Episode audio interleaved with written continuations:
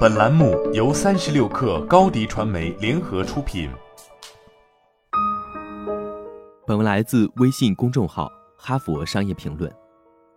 与那些不努力工作的人共事，不仅会让你天天受挫，还会对你的工作甚至事业产生消极影响。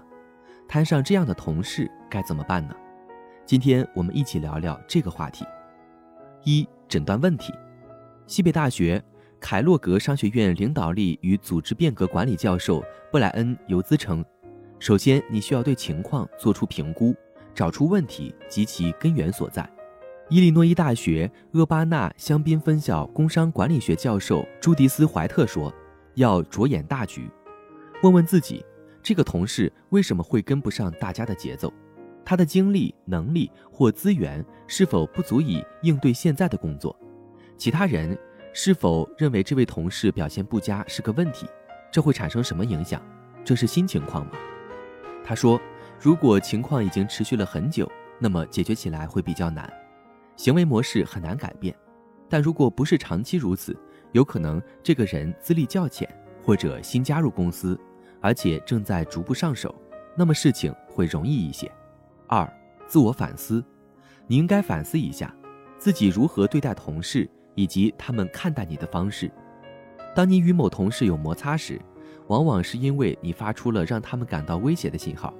即使你不是故意为之，你的行为可能也在暗示我更聪明、工作更快、精力更充沛，或是我的技能更符合组织发展的方向。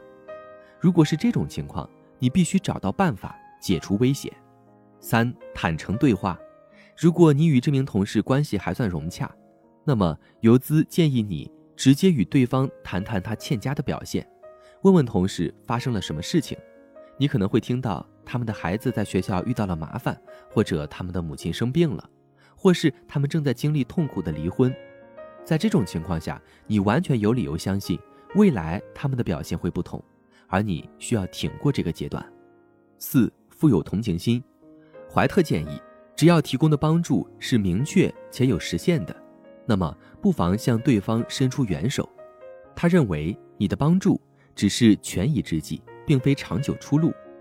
比如，你可以这样说：“我注意到你一直没有给客户回电话，这次需要我来帮你吗？”毕竟，如果将来这位同事能够帮到你，帮对方一把也没有错。员工们应该相互帮忙，但这必须是双向的。五、界定职责。怀特说：“要保护你的声誉，有一个办法是确保期望和职责有明确的界限。比方说，你与这名同事要分别完成某项工作的一部分，但却都要对最后的结果负责。”怀特建议，我们不妨提议每个项目均明确指定一位负责人，实行轮换以增强责任感。如此一来，至少你知道，当你负责时，成绩会归功于你。六、引入第三方。游资表示。还有一个办法可以改变你与这名同事的关系，就是在工作中引入第三方。在项目中引入第三方，有可能改变你们之间的互动反应，并建立起信任关系。因此，不妨选择一个能够加强你们关系的第三方人选。这个人或许可以带来你们二人都没有的新技能，或许能注入新的创造力，或者是位能够提供反馈的好参谋。如果另外这名同事没有更多时间正式加入你们的项目，哪怕只是一起出去吃顿饭，可能也会改善你与表现欠佳的这名同事之间的互动。第三方有助于打造社交和专业动力，来更好地完成工作。七，在部门外建立关系，与部门之外的人建立良好的关系，对职业发展而言永远都是明智的一步。应努力在工作中寻找建立新的人际关系网。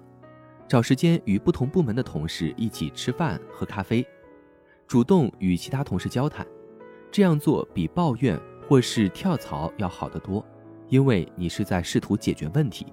八，别打掩护。最后还有一句话：不要纵容那些表现不佳者。助人为乐当然是好事，但是替别人的错误或是无能打掩护不是长久之计，这将对你无益，对团队中的其他人也有害。长此以往，你会生自己的气。如果这个人总是让你失望，你不能任由失望继续下去。如果其他所有办法都行不通，或许是时候换份新工作，或是找机会挪挪地方了。好了，本期节目就是这样，下期节目我们不见不散。高迪传媒为广大企业提供新媒体短视频代运营服务，商务合作请关注微信公众号“高迪传媒”。